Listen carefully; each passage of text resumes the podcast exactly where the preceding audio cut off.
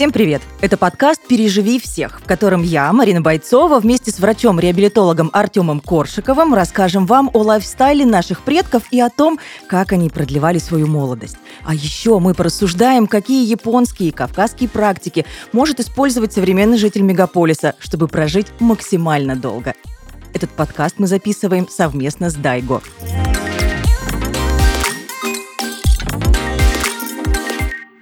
И сегодня у нас в гостях эксперт Юмукян Кнара Андрониковна, врач, гастроэнтеролог. Здравствуйте всем. Доброго времени суток. Здравствуйте. Так, знаете, что хочется спросить у вас, Кнара, вот прям сразу. Э, в данном подкасте мы разговариваем о том, как прожить долго, как прожить счастливо и красиво в том числе. Ну, по крайней мере, мы стремимся, да, все к этому. И наш организм нуждается в обслуживании для того, чтобы все это осуществилось, для того, чтобы все это получилось максимально эффективно. Так вот, как часто нужно проходить обследование? И вообще, какие врачи входят в этот обязательный список? На самом деле за нас уже все продумано. Э, мы начинаем обследование буквально с рождения, и это плавно переходит э, а, в детском садике свои требования, в школе а, свой объем медицинского обследования, в университете иной. А, даже когда мы устраиваемся на работу, есть определенные требования ежегодного прохождения медицинского осмотра, и это все организовано.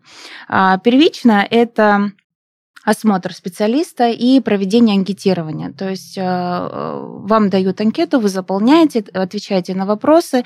А, есть минимальный необходимый объем обследования, который включает э, как лабораторные, так и инструментальные методы исследования. В лабораторные входит стандарт, это общий анализ крови, биохимический анализ, то есть мы смотрим уровень глюкозы, холестерина, и в последующем мы переходим к инструментальным методам исследования. Это а, электрокардиография, а иногда бывает УЗИ органов брюшной полости. И в зависимости от того, какие результаты получили по анкетированию, по проведенным исследованиям, если оно того требует, то а, такой минимальный первый этап, назовем это так, медицинского а, обследования переходит во второй этап. Если есть отклонение, условно, сдали анализ, получили повышенные результаты глюкозы, соответственно, нужно провести более детальное обследование у эндокринолога. И пациент направляется либо к терапевту, либо к эндокринологу для того, чтобы решить решить, собственно говоря, э, эту задачу. Либо это ситуационно обусловлено, так тоже бывает, когда там накануне поел, да, чего-нибудь сладенького, либо не удержался и а, сдал анализы не натощак, мы получили высокие результаты, то есть нужно разбираться. И так проводится, в принципе, а, если, опять же повторюсь, если учимся и работаем ежегодно, если э, тот возраст, когда там с 18 до 39 лет, да, медицинский осмотр рекомендовано проходить раз в три года. Если там нет требований э, со стороны работодателя, либо со стороны э, учебного угу. учреждения, вот, то тот перечень, который я перечислила, этого достаточно. Но он общий для мужчин и для женщин, или тут есть какие-то э, различия? До 39 лет общий. С 18 лет рекомендовано также осмотр гинеколога у женщин с цитологическим исследованием на предмет э, рака шейки матки. То есть это сейчас входит в стандарт. А с 40 лет у мужчин добавляется кровь на ПСА, это онкомаркер, по поводу предстательной железы, осмотр уролога.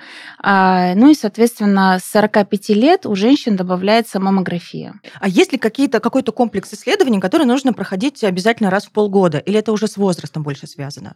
Я бы не сказала, что это связано с возрастом. Это в большей степени связано с хроническими заболеваниями, которые есть у конкретного э, пациента. То есть если у вас есть, безусловно, хроническое заболевание, по поводу которого вы наблюдаетесь у специалиста, э, в зависимости от того, какая стадия этого заболевания, mm-hmm. как оно себя проявляет. Да? Э, заболевания бывают хронические в стадии ремиссии, то есть когда ничего не беспокоит, и тогда ежегодного осмотра достаточно. Если хроническое заболевание, которое постоянно рецидивирует, то есть оно дает о себе знать, э, у нас есть действительно проявление этого заболевания, снижается качество жизни и так далее, то уже э, с врачом, у которого наблюдается пациент, разрабатывается своего рода алгоритм для того, чтобы не упустить вот этот переход. Э, и даже вот э, как бы а, рецидив, он может быть, э, иметь несколько стадий, да, и вот чтобы не ухудшилось состояние и вовремя обратить на это внимание, оказать адекватную медицинскую помощь, нужно, возможно, чаще обращаться. Иногда это даже не раз в полгода, а раз в три месяца, иногда это раз в месяц, то есть очень индивидуально. А где то тонкая грань, а порой она действительно очень тонкая, между тем, чтобы не стать ипохондриком, да, и не подпрыгивать на, ну, на, на любой малейший чих, или там, не знаю, немножечко вот здесь что-то зачесалось, возможно, у меня уже что-то серьезное. Так вот, где грань между ипохондриком и между осознанным э, слежением за своим здоровьем? Ну, осознанное э, слежение это все-таки вот медицинский осмотр, да, и э, восприятие результатов. То есть вы прошли исследование, вы получили э, результаты, они без отклонений, соответственно, все хорошо, жалоб никаких нет, то есть в жизни ничего не поменялось, качество жизни не ухудшилось. Ну, все, все замечательно. Другое дело, что да, сейчас очень распространена и фобия, и канцерофобия, то есть мы все боимся каких-то отклонений, мы боимся заболеваний, которые себя не проявляют и, э, или проявляют тогда, когда уже помочь угу. как бы нельзя, это действительно очень нагнетает. И э, ввиду того, что рост таких заболеваний, он просто прирост сумасшедший, безусловно, иногда у нас есть знакомые, которые страдают э, тем или иным заболеванием, мы много чего слышим, и действительно формируется своего рода когнитивное искажение.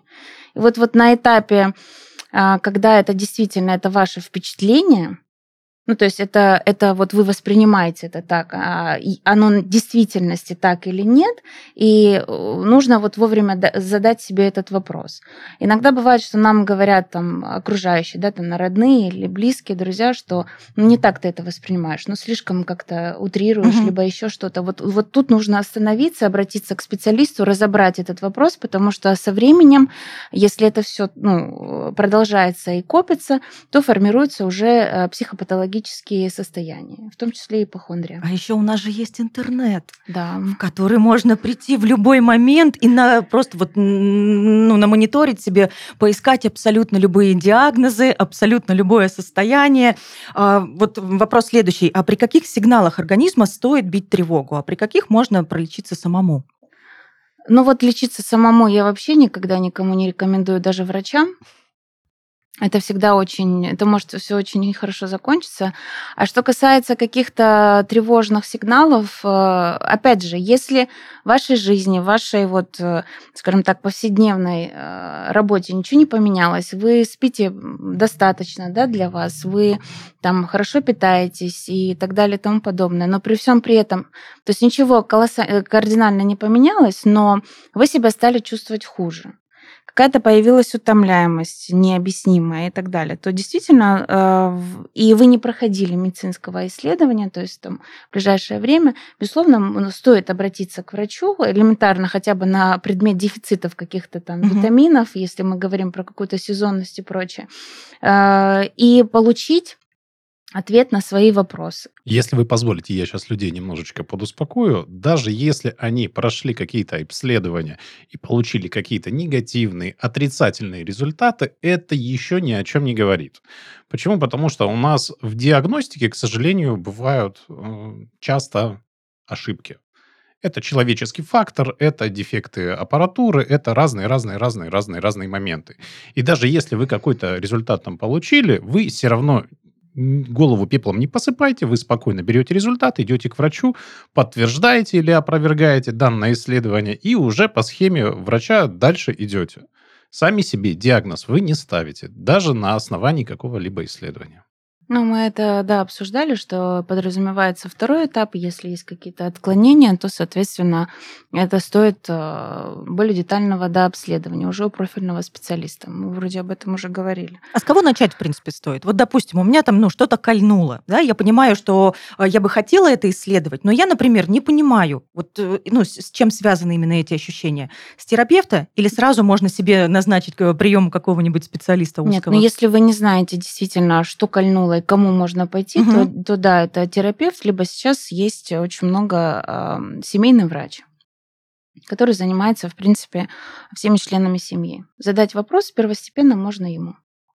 Как вообще можно выстроить грамотный подход к своему здоровью? Есть ли вообще такая схема? Ну, по утверждению специалистов Всемирной организации здравоохранения, здоровье на 50% зависит от образа жизни человека, на 20% от наследственности, на 20% от состояния окружающей среды, и 10% это про медицину. Соответственно, если игнорируем 90%, а, о которых мы говорили, потом рассчитывать на 10%, но как-то неправильно.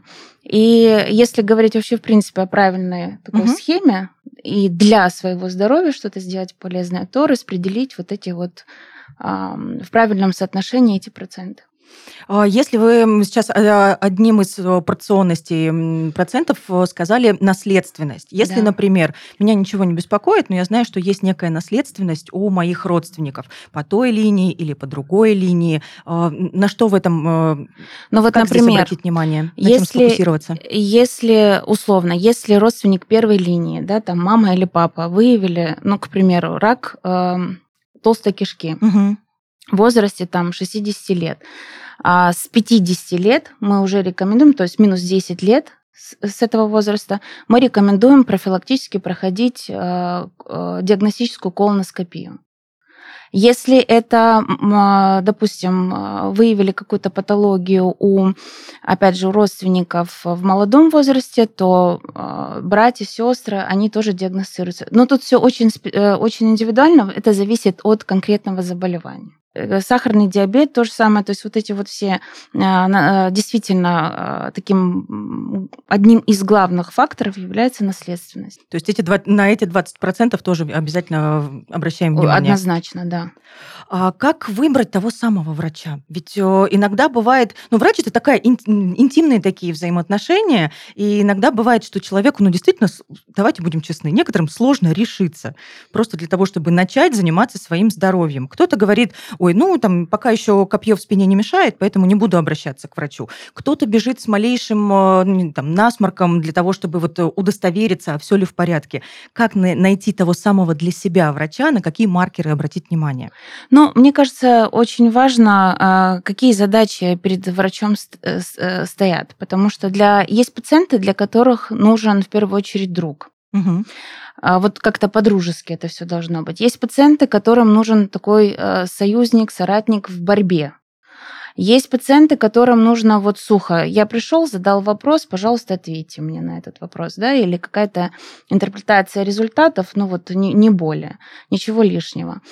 А, поэтому искать врача, ну, стоит, мне кажется, тогда, когда ты четко понимаешь, какую задачу ты перед этим врачом поставишь. И, на мой взгляд, э, самое правильное – это а, пациент должен понимать, какое у него заболевание, да, это, или какое состояние, как он с этим должен бороться. То есть э, врач должен максимально детально объяснить вообще, что происходит, что нужно, чтобы было лучше, или как, как из серии помочь. Если находите такого врача, который отвечает на все угу. вопросы, которые вас, в общем-то, интересуют, то, наверное, это и есть вот этот вот, вот эта золотая середина, которую мы все ищем. Ну, так иногда можно искать очень-очень долго. Но, ну, увы. Да. да. Иногда с первого раза кому-то везет, иногда нет. А, так бывает. Интересно было бы ваше мнение, что, например, отзывы говорят о враче все только самое замечательное. Ну, вот прям, ну, просто супер-пупер. А ты приходишь на прием, и ты понимаешь, что контакта эмоционального и доверия к этому человеку ну, возможно, там, не знаю, в силу своих каких-то личных причин, доверия и контакта с человеком не возникает. Как думаете, стоит ли оставаться в партнерстве с таким врачом или же э, поискать дальше, там, где будет ну, более дружеский контакт? Я вообще, если честно, я, я не очень понимаю ни тех, кто оставляет отзывы, ни тех, да даже я, я даже больше про положительные, угу. а, не тех, кто как-то ориентируется на отзывы и по ним как а, определяет, вот врач стоит там э, к нему сходить или нет. Есть э, квалификация.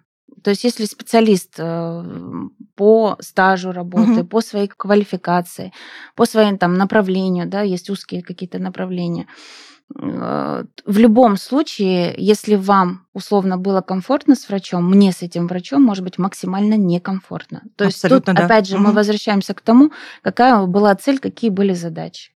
Просто, опять же, если человек с запросом комфортно пообщаться пришел, и он действительно, хоть ему важен этот контакт, то это один вопрос. А Да. если Да, человеку именно важен этот вопрос я хочу сухой сейчас раскрыть. профессионализм, то, ну, как Да, бы каждый да. ищет своего специалиста. Да. Вот я этот вопрос хотела раскрыть, потому что иногда бывает, ты понимаешь, что специалист, ну, супер, ну, по крайней мере, да, по отзывам, или, не знаю, там, родственник какой-то подсказал, сказал, э, вот э, с этим доктором прям вот супер-пупер, мне все помогло. А ты приходишь на прием и понимаешь, что, ну, не получаешь ты э, вот той внутренней, не знаю, спокойствия, уверенности, нет того контакта, которого бы хотелось. И здесь, например, и для меня лично интересно, на что, именно на что опереться. На отзывы, на рекомендации. Если ты не доверяешь врачу, то и, ну, и лечение, скорее всего, да, можно, ну, запороть, давайте так скажем, потому что не будут выполняться рекомендации. Согласен, это очень важно, да, доверие врачу, Мгм. это очень важно. И если вы идете к врачу, будьте добры уже доверять. Это тут нужно определяться на стадии Мгм. выбора. Если вы приняли решение, пошли, заплатили деньги там или бесплатно, неважно, вы уже идете с определенным кредитом доверия. Не понравилась Не вам факт. консультация? Ну, так это да, согласен. Но, опять же, вы же выбираете не психолога, вы выбираете Мгм. врача. Да. Ну вот, кстати сказать, э, доп- э, у меня просто были случаи, когда ко мне приходили пациенты, и у них уже консультации, наверное, 5, Мгм. Одних и тех, ну, тех же самых там гастроэнтерологов, человек 5, наверное, так вот. И, и мне очень нравится, вот самое такое мое любимое, это когда говорят, вот посмотрите, мне прописал вот один вот этот, второй прописал там второй вариант, третью схему, четвертую, пятую, и он пришел уже к шестому специалисту и спрашивает, а вот что из этого всего мне принимать? Понимаете, в чем дело? Если вы действительно уже настроились не доверять, даже если это будет, э, не знаю, лучший гастроэнтеролог Вселенной, вы все равно ему будете не доверять. И в какой-то момент э, соседка, которая там пила какие-то настойки, она будет гораздо более, а, скажем так, авторитетна в ваших глазах, чем специалист, который проучился и работает, и достаточно имеет хорошую квалификацию. Тут действительно, вот я абсолютно согласна с Артемом, то есть имеет большое значение, кому ты идешь. Если ты идешь к пси- психологу, потому что тебя никто не слышит из родных, или тебе некому выговориться, это, это совершенно... Или, или там... э, вот в гастроэнтерологии есть очень много заболеваний, они вообще функциональные, то есть органики нет. И э, а- а- отвечает за это наш головной мозг и наше психоэмоциональное состояние. И вот если я понимаю, что человек там условно, он три года уже лечится, отбивает а, пороки, да, там всевозможных специалистов, не получает, он говорит, мне не помогает. А его, ему просто нужно вот, э, посидеть, он выплакается, он поймет, что да, действительно, возможно, уже пора там приступить к приему антидепрессантов, и, Мгм. и, и, возможно, опять же, ну, то есть я, я вообще не гарантирую того, что он выйдет там через 20 минут, и у него, у него появится новая идея пойти к другому специалисту. То есть, э, опять же, возвращаемся к тому, какая задача. В Японии живет более 30 тысяч человек, которые достигли возраста 100 лет. Вместе с Дайго мы расскажем о некоторых секретах японского здоровья и сохранения молодости организма. Для японцев важно не только то, что они едят, но и то, как они это делают. На самом деле, в стране восходящего солнца есть целая система питания, которая называется харахатибу, что переводится как на 80% наполненный живот. Эта система основана на осознанном и здоровом сокращении калорий. Японцы считают, что если съедать пищу, насыщаясь только на 80%, то можно многие годы оставаться здоровым и активным. Жители Японии говорят «меньше живот, меньше болезней». А пока вы пытаетесь пережить всех, питаясь по японской системе, у наших друзей из Дайга есть инсайт, как помочь вашему организму усваивать все необходимые вещества. Дайга производит БАДы на основе растительных элементов с массой полезных ингредиентов в Японии, рядом с горой Фудзи. Дайга – это экстракт брожения 16 штаммов лактобактерий. Он является дополнительным источником витамина К2, который необходим организму для синтеза белков. В состав не входят продукты животного происхождения, поэтому дайга можно принимать вегетарианцам и всем, кто хочет жить долгой и здоровой жизнью. А исследования, проведенные в России, Японии и Испании, показали, что дайга действительно приносит заявленную пользу организму. Ссылка в описании. Не является лекарственным средством. Я бы еще хотел добавить, что вот когда вы идете к врачу, вы должны понимать, что он врач в первую Да. очередь. Он не педагог, он не психолог, он не должен находить к вам подход. Он должен решить вашу проблему. Да, есть врачи, которые вот обладают каким-то природным таким шармом, они находят подход, они умеют общаться, они могут раскрыть каждого человека, докопаться до тех моментов, которые он никому там не расскажет, даже там свои, своему супругу или супруге. Есть такие врачи, но вообще этому в мединституте не учат. И, в принципе, врачи, они ну, не должны изначально владеть такими навыками. Абсолютно согласна. То есть тут как бы такой момент еще, знаете, от нас требуют, чтобы мы наш головной мозг был, наверное, как у робота какая-то вот просто система, которая все запоминает и все а, молниеносно просто все просчитывает, и при всем при этом от нас еще требуют каких-то чувств, эмоций. Да, да, это, да. это невозможно совместить. То есть вот это вот нужно понимать. И я даже э, там своим родным я говорю, я лучше э, без чувств. Вот иногда нужен холодный разум. Вот просто. И э, среагировать так, как правильно. То есть вот без, вот без, без лишних эмоций. Это действительно очень важно. А некоторым же, да, еще, наверное, хочется, чтобы их поуговаривали. Пожалуйста, выполните эту схему лечения. Человек такой говорит, ну вот это я буду, ну, точнее, даже может не говорить врачу, а потом уже, закрыв дверь, будет считать, так, ну вот это я принимал, мне это не помогло, это я, пожалуй, попробую, но не весь курс, там, а половинку курса, а потом это, ну, возможно, я подумаю. И в итоге что говорится, что «М, мне лечение не помогло. Ну, И на идет, самом даль- идет деле- дальше Знаете, поиск. Вот тут, Марина, хочу сказать, что когда человек принимает решение в какой-то степени хотя бы отклониться от рекомендаций врача, он с врача ответственность Снимает. снимает, перекладывает ее на себя. Все, к врачу претензий быть не может. Это раз. Во-вторых, хочу добавить, что врачи, они тоже люди. И об этом необходимо помнить. И у них может быть тоже плохое самочувствие, плохое настроение. Они тоже, как все люди, могут допускать ошибки. Да, это чреватые ошибки, но такое бывает. Врачебные ошибки бывают не только по, при- по причине того, что врач тупо неграмотный, да, а бывает по причине того, что наука в какой-либо сфере просто, ну, несовершенна, да, медицина, она далеко не совершенна, и она не может решить каждую проблему, а тем более человек, он может дать свое мнение, дать свое заключение. Это он, как специалист, обязан сделать. Но, увы и ах, далеко не все проблемы в нашем мире решаются, касаемо здоровья. Вы знаете, я еще просто хотела добавить, вот, допустим, я э, нашла свою какую-то вот, э, скажем так, вариант общения с пациентами, независимо ни от чего, на какой, э, на какой ноте мы прощаемся, в тот момент, когда я их выписываю из стационара, либо после консультации, я им говорю такую фразу, что, а, ну, во-первых, нет волшебной таблетки одной, которую ты выпил, и все сразу стало хорошо, в особенности, если это тяжелые заболевания, требующие ежедневного приема, пожизненного, а, медикаментов и такого самоконтроля и всего прочего, я им говорю, что моя задача здесь и сейчас оценить его состояние, подобрать правильную схему лечения. Но я не могу контролировать его дома, я не могу контролировать прием медикаментов. И это его право. На самом деле, просто врачам вот то, чему нас действительно в университете не учат, и я об этом очень жалею. Нам не объясняют, что да не от нас зависит. Мы — это 10%. А там зона ответственности пациента это, уже. Да, совершенно верно. И вот делить ответственность, потому что э, колоссальное количество выгоревших врачей, которые просто в начале в своем, вот я, я по себе могу сказать, э, когда ты, ты считаешь, что ты можешь абсолютно все, потому что ты вот ты вот если ты знаешь, что ты можешь там спасти, ты можешь пересадить печень, ты можешь там, я не знаю, подобрать какие-то схемы, и ты как сумасшедший пытаешься это все делать, и ты ничего не получаешь, и ты от вот этого безрезультативности такой, и, откровенно говоря, когда уже дело доходит до летального исхода, либо чего-то еще, ты просто начинаешь потихонечку выгорать. И когда вот это полное выгорание приходит, очень сложно из этого просто вытащить себя. Поэтому правильно расставить приоритеты, разделить ответственность. Это еще раз повторюсь, мы, врачи, это 10%.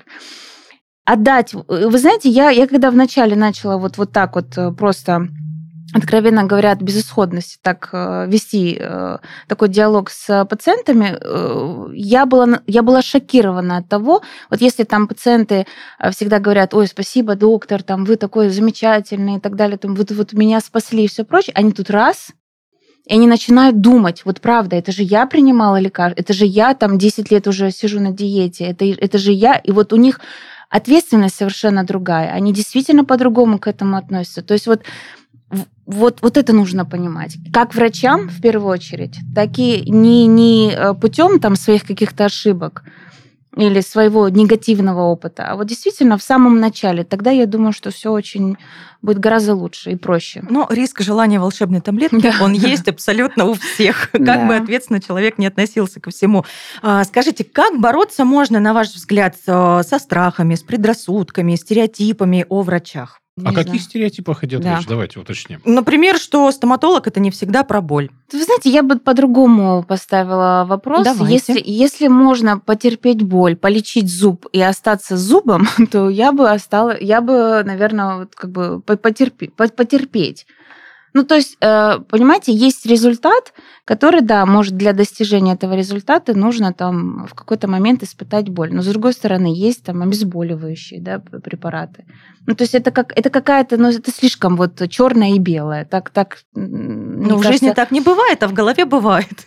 Просто тут нужно Нет, ну понимать, ну... зубы, э, зубная боль, она одна из самых, наверное, интенсивных да. по ощущениям. И тут либо вы переживаете эту боль дома, когда у вас болят зубы, а может быть и не один, либо вы идете, терпите там час, из которых вам больно будет там три минуты, и все у вас дальше прекрасно. Но это еще же из детства тоже идет правильно? А некоторые страхи, некоторые стереотипы, они были как-то вот... Э, да, нами людей детским... пугают, детишек пугают прям в том, в том числе. Да. Ну, конечно, это не очень экологично, но некоторые родители так делают, да, ты не будешь есть кашу, будет болеть живот, вот там поедем в больницу, тебе сделают там много уколов или поставят клизму. И ну, это нельзя. не экологичный, да, Это же, понимаете, что это манипуляция Я понимаю. Вот давайте попробуем родителям донести. Уважаемые Попробуйте, родители, пожалуйста. постарайтесь не манипулировать детьми, не угрожайте им.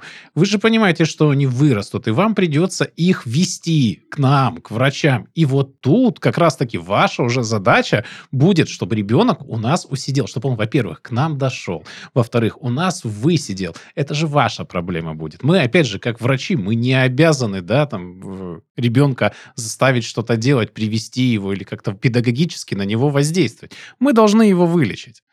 А педагогическая сфера, его психология, это уже на вас. Поэтому тут, если вы изначально это семя страха посеете, оно взойдет, и вам с ним уже будет бороться намного сложнее. Да, ну пугают с целью послушания. Страх это очень сильная эмоция, с которой не Манипуляция всегда... страхом. Да, да, совершенно верно. То есть не всегда взрослый может преодолеть страх. Угу. Э, и действительно развиваются психотравмы и все прочее. А ребенок, у него где-то с 4-5 лет в принципе начинает вырабатываться, то есть у него уже понимание э, таково, что там он боится темноты, смерти, там чего-то еще, какие-то вопросы задает. А вдобавок, когда родители этим такой создают триггер, которые в любой момент, как знаете, вот такой козырь, они просто его начинают э, пугать. Вот ты сейчас...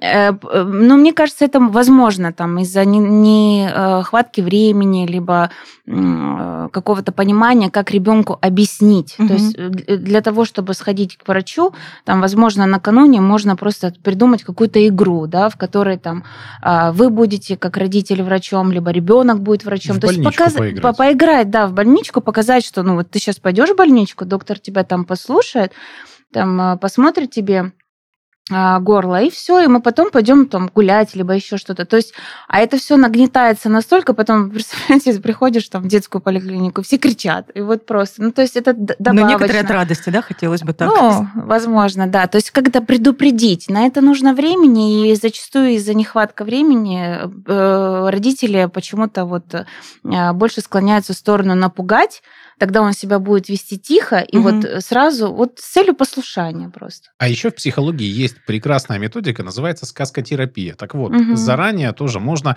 разыграть некую такую сказку, в которой там будут разные персонажи, будет добрый доктор и разные персонажи, у которых какие-либо проблемы э, со здоровьем. И один из персонажей должен быть э, с похожей проблемой, как у ребенка. И просто проиграть вот, вот эту сказку и показать, какой результат, да, как плохо было этому персонажу с этой проблемой, и как там добрый доктор помог, и это все, в общем-то, решил. И благодаря этому, я думаю, у ребенка страхов не будет совсем. Он эту ситуацию проживет, переживет, и на следующий день уже с улыбкой пойдет к специалисту. Это вот что касаемо страха. Да, есть еще такой миф отношения к врачам, когда э, люди считают, что ну вот пренебрежение какое-то к собственному здоровью, когда проблема какая-то есть, но они ее как бы вот игнорируют, пренебрегают, типа, ну, ну что я туда пойду, ну, как бы само пройдет. Вот этот миф тоже вот очень неприятный и к наибольшим, на мой взгляд, проблемам приводит именно он. Конечно, да, я согласна абсолютно. И э, тоже вот очень удивительно, почему люди так э, поступают. Тем более, знаете, когда есть действительно возможность пойти обследоваться. Ну, минимально хотя бы вот этот первый этап, про который угу. мы говорили. А, возможно, кстати сказать, и это тоже страх. А если выявят какое-то заболевание, то что тогда? Вы знаете, пациенты, вот сейчас большинство делятся на две категории. Одни действительно болеют, тяжело болеют, но как-то очень поверхностно к этому относятся, а вторые вообще не болеют, ну, скажем так, органики нет, да, но все эти фобии, канцерофобия и так угу. далее, то есть она вот просто а, зашкаливает. У меня как-то была пациентка, которая за один год сделала 4 колоноскопии. Причем она делала там в Москве, в федеральных учреждениях, в частных клиниках, в государственных клиниках 4 колоноскопии за один год. Ну, это просто какой-то... Мазохизм. Да, точно. И она, она все не верит, что у нее с кишкой все хорошо. И уже, знаете, ну, дошло до абсурда, и я на, на первом же осмотре, я говорю, а если мы найдем, условно, мы найдем рак толстой кишки, вот что вы тогда будете делать? Она к выписке даже не смогла ответить на этот вопрос. Ну, то есть вот как бы она ищет, и она не находит. И, и это как-то ее больше мотивирует искать больше. А тут вопрос себе задаешь, ну хорошо, вот ты если найдешь, что ты будешь делать? И ступор. Плана э, Б еще не было. Плана Б не было. А люди, которые э, они чувствуют, что они болеют, потому что они чувствуют себя плохо, они, мне кажется, боятся вот, вот этого вот приговора да, в виде диагноза, и они действительно не понимают, что с этим делать. Поэтому им отрицать гораздо легче, чем бороться там уже с доказанным заболеванием. Тут такой момент тоже прослеживается. И вот тут очень важно сказать, что чем раньше вы обратитесь, тем легче лечить заболевание. Однозначно. На более ранних стадиях многие заболевания можно вылечить полностью. Да. И если вы вовремя обратитесь, эту проблему, возможно, решат. Кнара, как думаете, если у человека, который в данный момент уже взрослый человек, но у него вот были вот эти да, паттерны, триггеры э, из детства, которые родом идут, можно ли как-то их изменить? Конечно. Э, для этого нужно работать со специалистами, для этого нужно, а, во-первых, э, начать угу. эту работу, понимать, что с этим нужно работать. И, безусловно, это, это ну, может, это будет требовать там определенного количества времени, но это, это не просто можно, я считаю, что это нужно делать. Во всяком случае, для воспитания э, следующего поколения, для правильного, условно там правильного воспитания там своих детей, внуков и так далее, это нужно делать. Нужно со своими справиться, а, скажем так, со своим негативным опытом. И вообще сейчас во всех крупных современных клиниках в штате есть психотерапевт, который тоже помогает решать данные вопросы. То есть сначала к нему идем, если боимся, да, потом уже по полному Ну, конечно, можно, можно через его кабинет начать. Ну, вообще, вначале у меня был вопрос э, касаемый того, что вот мы поговорили о том, что э, студенты, люди, работающие в каких-то организациях, да, они систематически проходят вот так называемую диспансеризацию, вот эти все профилактические осмотры и обследования. А что делать людям, которые вот э, самозанятые, индивидуальные предприниматели. Я вот за себя беспокоюсь. Нет, я вот, я, я это, кстати, отмечала, что с 18 до 39 лет раз в три года мы рекомендуем проходить медосмотр. Чаще как бы смысла никакого нет, если мы говорим о профилактике, если у нас нет хронических заболеваний. А, просто для себя пройти. Это рентгенологическое исследование грудной клетки, это э, общий анализ крови, биохимия, то есть такой стандарт, и электрокардиография. С 40 лет Ко всему этому добавляется у мужчин уролог, 45 лет у женщин маммография. И я еще раз оговорюсь, э, женщины с 18 лет, они ежегодно проходят э, гинеколога с цитологическим исследованием на предмет шейки, э, рака шейки матки, потому что он достаточно в раннем возрасте тоже может проявиться. То есть мы встаем, просто идем в поликлинику Совершенно там по верно. участку и да, проходим да, э, да. по кругу все, всех специалистов, все эти обследования бесплатно. Да, да, да. Вы, то есть вы прикреплены к поликлинике, достаточно иметь паспорт полис СНИЛС, да, то есть как бы с собой, и проходить э, диспансеризацию, она так и называется. А есть ли какая-то разница у детей? А вот э, детсадовский возраст, школьный возраст? Ну, а, у детей, в принципе, все гораздо, скажем так, лучше в этом плане, потому что там есть четкие алгоритмы, которые соблюдаются, э, и за этим действительно следят. То есть это с момента рождения угу. в роддоме это все начинается, потом мы там каждый месяц э, разные специалисты э, смотрят ребенка, да, вот я имею в виду ну, там, новорожденного, а потом это просто, по-моему, ежегодный осмотр педиатра, а, и там взвешивание и все прочее, как ребенок э, добирает весик, когда там э, начинает прикорм и так далее. Для того, чтобы э, там, э, начать э, занятия в садике, это тоже проходишь медосмотр. А в школе там э, их берут, а, либо приглашают педиатров в школу, либо их по участкам распределяют, угу. то есть они тоже проходят. В университете это вообще, по-моему, ежегодно сейчас спокойно все можно проходить. И у детей вдобавок еще есть э, календарь э, вакцинации. То есть поэтому они, они в любом случае проходят обследование. Есть ли у вас какие-нибудь э, советы, напутствия, пожелания для слушателей подкаста «Переживи всех» для того, чтобы жить долго, здорово, счастливо, красиво, полноценно? Но мне кажется, вот самое главное – это вот не забывать про проценты, которые я уже говорила. Вот это действительно очень важно. И прислушиваться к себе. Чувствуйте себя, любите себя, заботьтесь о себе, о собственном здоровье. Наслаждайтесь подкастами и всем в этом мире. Получайте удовольствие, да? Цветите, живите долго и счастливо.